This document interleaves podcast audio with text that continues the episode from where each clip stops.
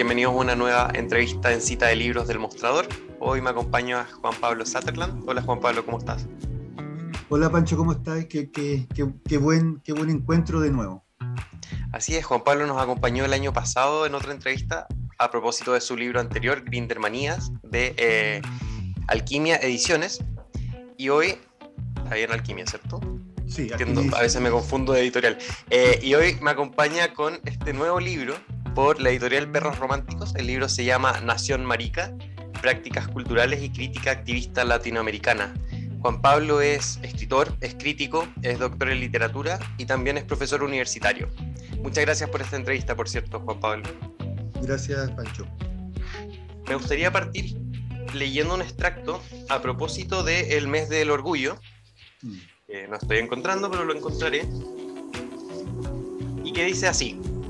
Orgullo gay podría equipararse a cierto discurso de la igualdad y el de la disidencia al de la diferencia, si quisiéramos acercarnos a discusiones antiquísimas que ya se dieron por décadas en la política radical de nuestras amigas feministas. Hoy por hoy, el espacio público ha dado paso a una noción de orgullo como acto celebratorio identitario, marcado por una autocomplacencia que se enmarca en los límites absurdos de un autismo homonormativo. El orgullo gay lésbico que ha ido agregando decenas de siglas a la ecuación visibilizadora de las representaciones, GLBTI, ha sido curioso en la medida que se revelan más identidades atrapadas en una política de construcción que no visibiliza ni las sociabilidades ni, las políticas que les dan sustento. El orgullo no contamina, solo corre por sí solo para arreglárselas, para arreglarse, perdón, sus propios pantalones o faldas en la agenda nacional y me gusta partir con esta eh, cita a propósito del título del libro, Juan Pablo. ¿Qué es una nación marica? Porque eh, además es el lanzamiento, es el relanzamiento, la segunda edición de este libro, que había sido lanzado anteriormente el 2009 por Ripio Ediciones. ¿Qué, ¿Cómo nace esta segunda edición de la Nación Marica?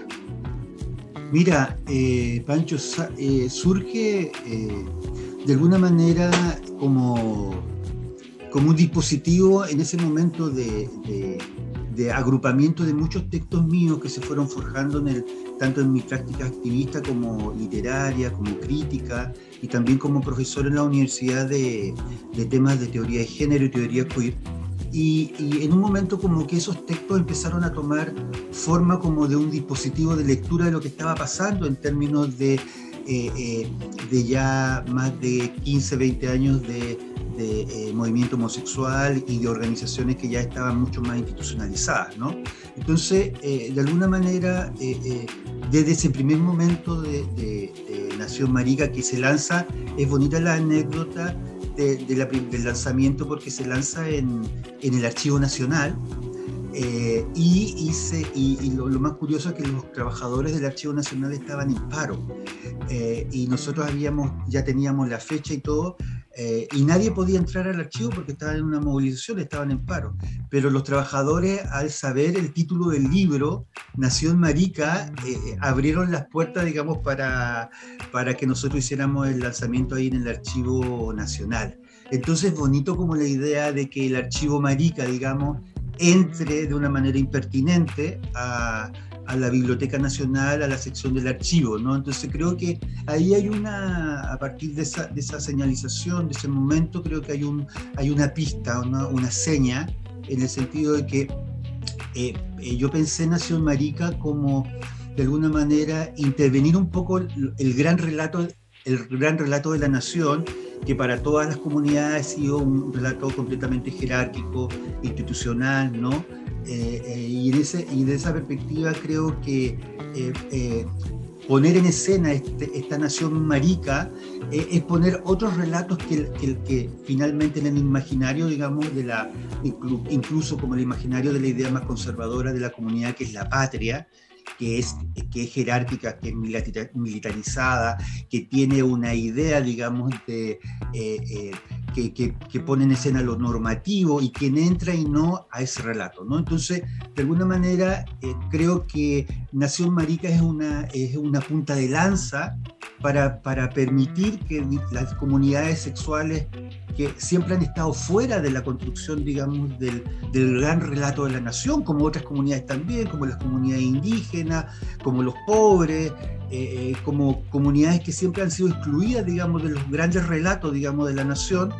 Eh, me, parece que, ese primer gesto es un gesto, digamos, para insistir que hay, un, hay una forma, digamos, impertinente de, convocar a esas comunidades y de alguna manera decir que la nación, es una construcción, finalmente una construcción es un imaginario eh, que surge en un momento de la construcción del Estado-Nación, eh, pero que siempre estuvo modelada obviamente por, por, por el poder, ¿no? Entonces, eh, finalmente, así como para, para cerrar esta idea, creo que la nación marica siempre ha estado, pero eh, yo le quise poner una, una, consistencia política, una impertinencia, digamos, para poner ese relato, digamos, que siempre fue neutralizado.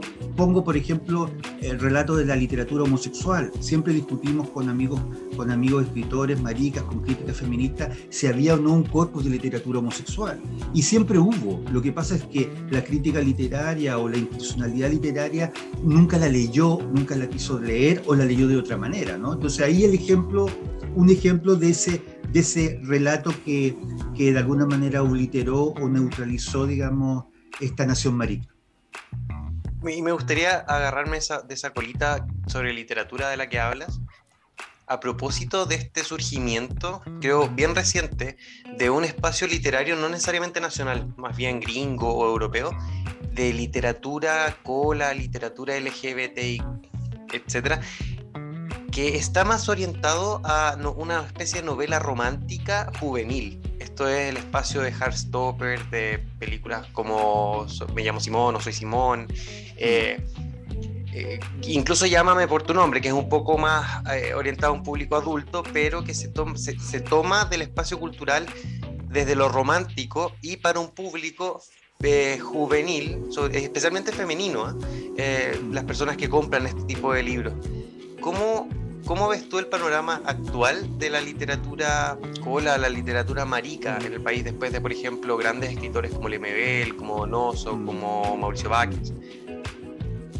Mira, eh, eh, hay, hay, hay, mucho que decir porque de alguna manera hay muchas, muchas formas de leerlo y hay muchas estéticas que están puesta en escena, o sea, en, en, A Corazón Abierto, que fue el libro que se publicó ya este año, se cumplen ya 20 años de la publicación de, de esa antología que se publicó en la editorial sudamericana. Eh, eh, fue, eh, fue darse cuenta, por ejemplo, que, que en la literatura chilena existía un, un imaginario de un cuerpo de literatura homosexual en personaje, en historia, pero que no había sido leído así. Ese es como un primer dato, ¿no? Entonces, ya a partir de la postdictadura, a partir de los años 90, empieza junto con el movimiento homosexual una manera quizás como más visible o más incluso en correlato con el mercado de poner en escena un relato ya visibilizado o, construyendo una identidad, digamos, eh, particular respecto a, a, a, literatura con apellido, ¿no? Literatura gay, literatura feminista, etcétera, ¿no?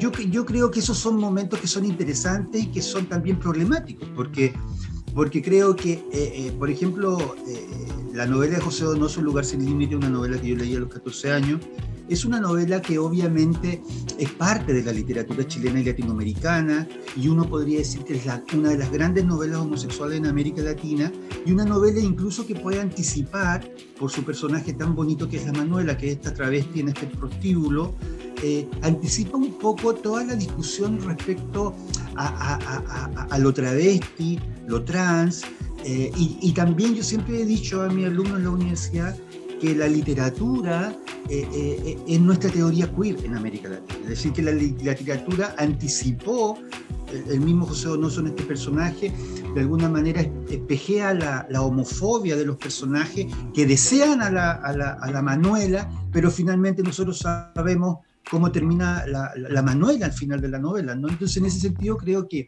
siempre, siempre hubo una sensibilidad, un espacio, digamos, eh, eh, homosexual, marica en la literatura, pero faltaba el momento político para ponerla en escena, ¿no? Ponerla en escena con, con, con distinto tipo de, lugares. Y hoy día yo creo que ya se ha visto como una...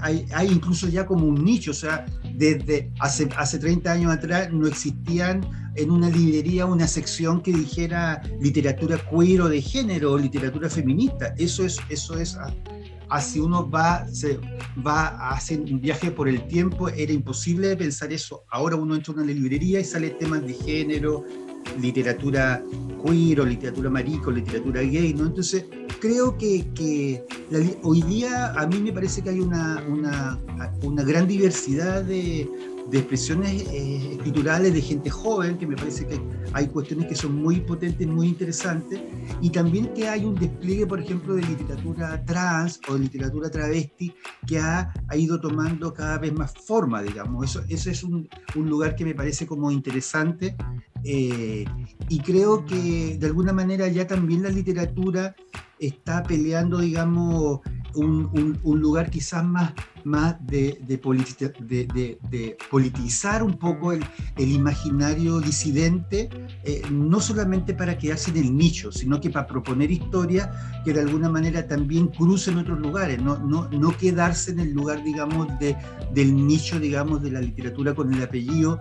Yo creo que hay escrituras hoy día que están más cruzadas con el tema del cuerpo, con el tema de la pobreza, las vulnerabilidades, las precariedades, que solo, por ejemplo, la historia que ya pasó, ¿no? la historia del, del, amor gay, digamos, eh, o, de la salida del closet, ¿no? porque quizás también la literatura, aunque no, no, le podemos exigir, la literatura eh, hace un, un, acompañamiento o una reorganización simbólica de lo que ha venido pasando también en la sociedad chilena. Entonces, en ese sentido, por ejemplo, los textos quizás de salida del closet uno podría pensar en, Simonetti o, en Carlos Iturra, eh, eh, autores que de alguna manera trabajan ese lugar como, como un lugar, digamos, eh, de proceso de, determinado tipo de, gay, digamos, que salen del closet. Entonces, Lemebel siempre decía, niña yo nunca salí del closet, yo estaba en la intemperie, digamos, estaba, no tenía, no tenía ni ropero, digamos. Entonces es interesante esa, es, esa lucidez del MBL en el sentido de que, de que eh, también incluso esas, esas señas, digamos, de la literatura, salir del closet, también son correlatos también sociales y políticos eh, y también que marcan diferenciación, digamos, respecto a la subjetividad homosexual. No es lo mismo eh, eh, eh, ser pobre y marica en Pudahuel, como dirían las yeguas, que, vivir en, la dehesa y ser, y ser gay, digamos, y, tener un puesto, digamos, de, de, trabajo y tener un determinado tipo de estatus, ¿no? Yo creo que las escrituras de hoy día se están haciendo cargo de de, armar conflicto, digamos, respecto a, esa intersexualidad que antes no se veía, porque antes solamente era, era el personaje gay, ¿no? O el personaje gay que salía, o el que tenía conflicto, ¿no?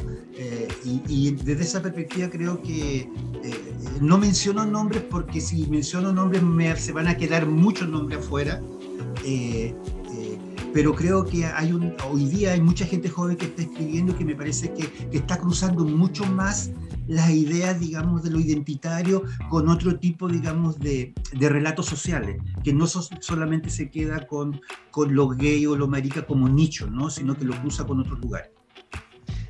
A propósito de la crítica activista latinoamericana, y específicamente por la aprobación del de, eh, proyecto de ley de matrimonio igualitario, uno podría decir que a, a, ciertos espacios se les ha agotado un poco el activismo, ¿no? El, el, el, el, foco de, activismo. ¿Cómo ves tú hoy día el activismo eh, chileno, latinoamericano? Y, hacia dónde va? ¿Cuáles son, ¿Cuáles son las demandas? ¿Cuáles son las ideas fuerza que se están planteando desde el activismo? Especialmente por esta idea, creo que uno podría sentir dentro de las comunidades de la diversidad sexual, de una especie de recrudecimiento de la violencia, si uno quiere, o, de un dejar de pensar que estamos seguras y seguros, tan seguras como creíamos. Sí, yo creo que ahí hay un, siempre hay una, una tensión, eh, pensando que, por ejemplo, que los avances políticos jurídicos eh, eh, son obviamente una señal, una señal de alguna manera de transformación y que es una señal de alguna manera que instaura un momento de legitimidad, digamos, de esas comunidades respecto a esas demandas, no la demanda de la unión civil, el matrimonio igualitario, etcétera, o de la violencia, digamos, de género. Pero uno sabe también que los cambios culturales son mucho más a largo plazo que eh, de alguna manera eh, eh, los cambios por ley, digamos, ¿no? Entonces, desde esa perspectiva, uno también entiende, por ejemplo, por ejemplo, los últimos tres años en Barcelona hubo un una, una, una, ola de violencia, digamos, hacia las comunidades de, disidencias sexuales, con, con golpe, igual con, con gente muerta.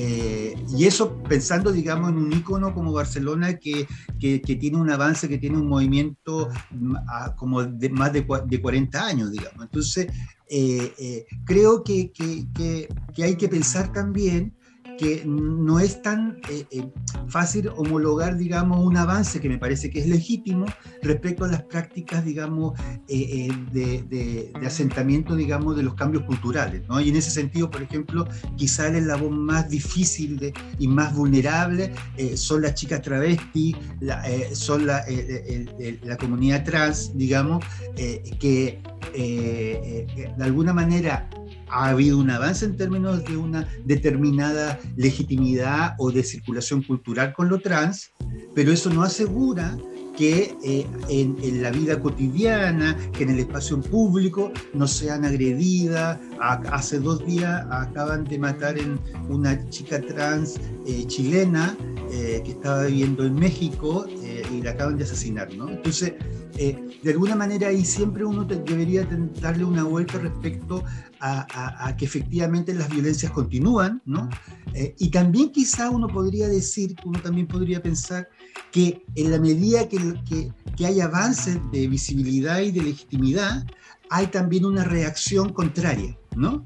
Es decir, mientras más se avanza en la visibilidad o, recuerdo cuando, cuando empieza, por ejemplo, a, ser mucho más visible, por ejemplo, la, eh, eh, la figura de, de, Daniela, de la actriz, ¿no? La, actriz trans, ¿no? Daniela Vega. de la Nina Vega.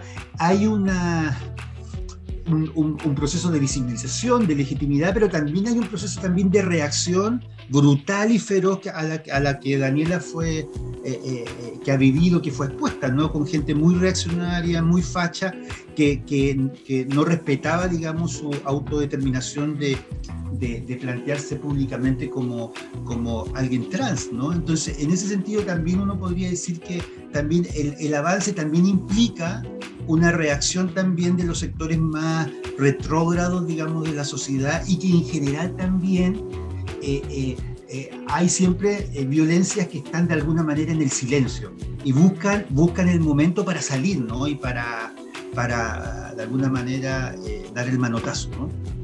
A propósito la idea de nación y del cambio constitucional e institucional, uno podría decir que hay ciertos sectores de la, de la población del espectro político que están muy eh, que se encuentran muy sensibles frente a la idea de que en el mismo espacio convivan distintas naciones, especialmente mm, a propósito de, los, de los pueblos originarios, de los pueblos indígenas. Y quizá hoy día uno se podría preguntar si efectivamente eh, lo queer, lo cola, lo marica constituye un espacio político relevante teniendo diputadas, por ejemplo, trans, teniendo ministros abiertamente homosexuales. ¿Cómo ves tú el futuro político del espacio cola, de, las disidencias sexuales y de género? ¿Tenemos la posibilidad quizás de pensar en que en algún minuto pueda haber una presidenta lesbiana o, una canciller trans? ¿Tú crees que el país culturalmente estaría dispuesto a concederle ese espacio a nuestra nación? yo creo que hay una, eh, hay una eh, noción, digamos, de que se pueda entender que el logro de, de, las comunidades en, llegar, digamos, a espacios de poder eh, son logros obviamente que evidencian eh, eh, transformaciones ¿no? Y, lugares que posibilitan, digamos, articular nuevos relatos que no habían llegado nunca a esos espacios de poder. Y, eso, eso me parece, me, parece bien, pero también me parece que hay que tener una sospecha y hay que tener un, un, equilibrio, digamos, de cómo leerlo, diciendo también que, que, que, son expresiones también del avance y de la legitimidad, digamos, de, de esos lugares en términos de transformación, pero también eh, hay, eh, eh, también podríamos pensar en no sobre, sobre demandar o sobre exigir que esos espacios van a resolver todo de inmediatamente, ¿no?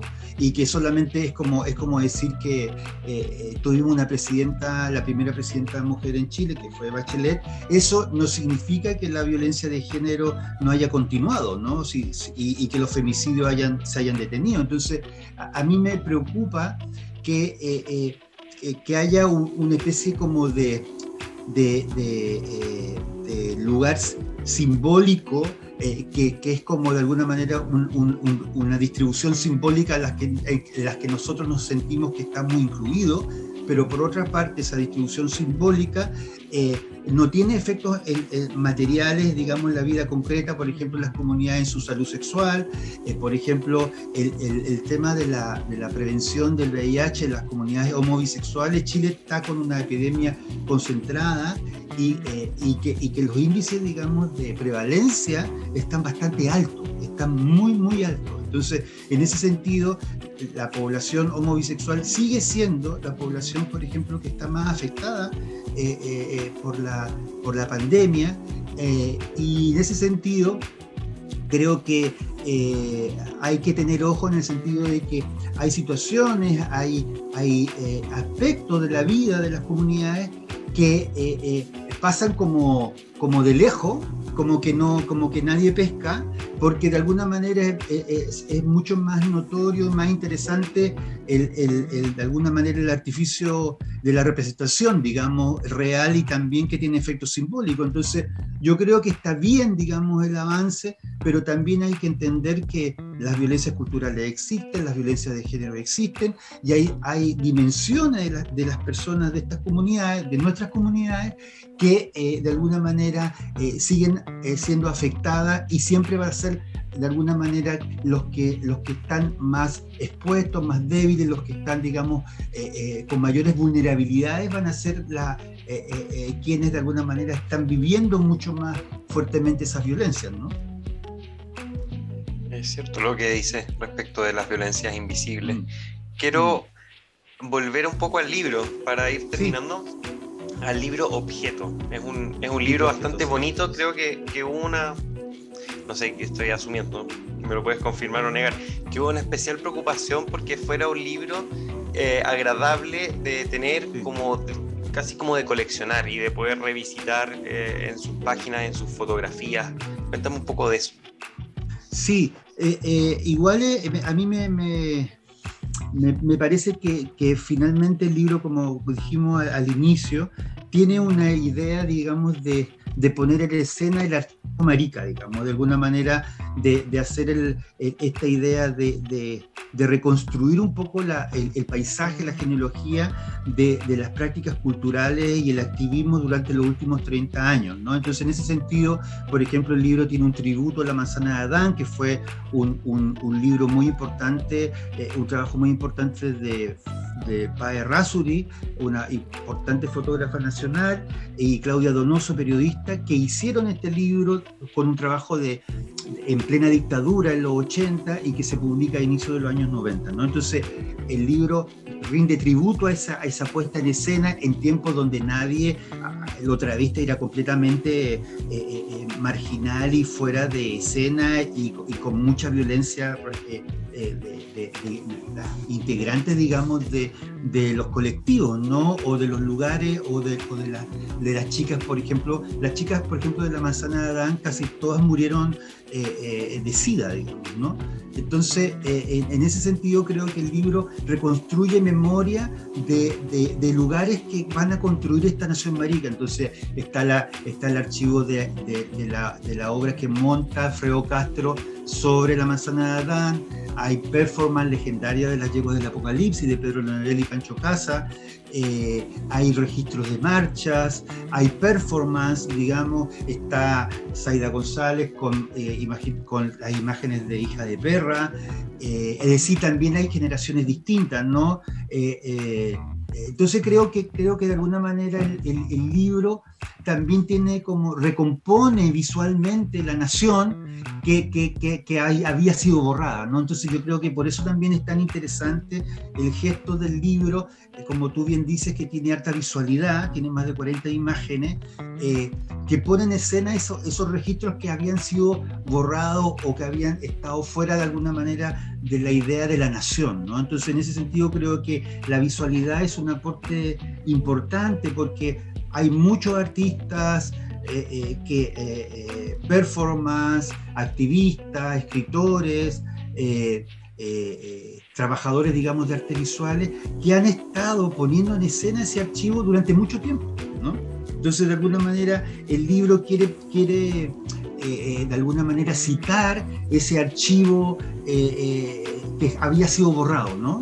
Entonces, eh, eh, quizás el, libro, a mí me, yo, yo quedé de alguna manera muy eh, contento con la idea de, que finalmente el libro despliega una visualidad batallante, crítica, y, que revuelve un poco el, gallinero visualmente, ¿no? Que, que y en ese sentido me, me parece que, que la idea del archivo y, de poner en escena estas comunidades que siempre estuvieron relegadas, eh, eh, borradas, eh, hacen que de alguna manera tenga un valor relevante como, también como documento, ¿no? como documento, como, como de decir que tú puedes leer este libro y verlo y en, imágenes están los últimos 30 años. ¿no? Entonces en ese sentido creo que, que un libro también que le hace bien al, al, al, al activismo, pero también a la nación, digamos, para poner en escena esos lugares.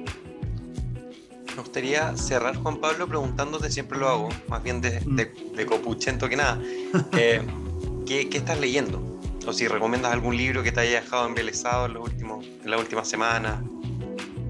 Hoy que estoy leyendo, mira, estoy eh, leyendo ahora una antología de una chica escritora y performance trans, Esther Margarita, que eh, eh, me, ha pedido que presente, que presente su libro, su libro la próxima semana, así que estoy leyendo ese libro, que es un libro eh, que, que, pone en escena ese, imaginario y, y, también estaba leyendo también un libro de George Perec, que era una lectura que tenía pendiente y que me encanta, me encanta Perec y, lo retomé. ¿no? Entonces estoy ahí con, con esos dos textos en, en, en, en paralelo. ¿no? Bien, muchas gracias Juan Pablo. Esto ha sido una, una nueva entrevista en cita de libros con el escritor Juan Pablo Sutherland. Este es su nuevo libro, eh, Nación Marica, editado por la editorial Los Perros Románticos, la segunda edición del libro ya. Entonces los invito a poder comprarlo, a poder eh, leerlo, a poder comentarlo y construir juntos esta Nación Marica. Hasta la próxima, Juan Pablo, que estés muy bien. Gracias, gracias. Pancho, gracias, gracias por la invitación.